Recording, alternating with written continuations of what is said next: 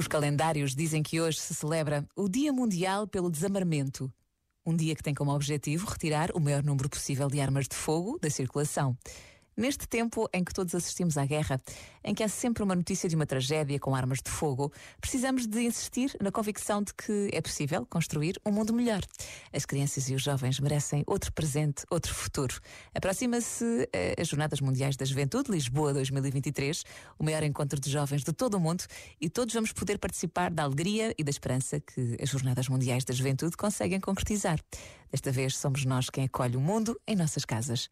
Pensa nisto e boa noite.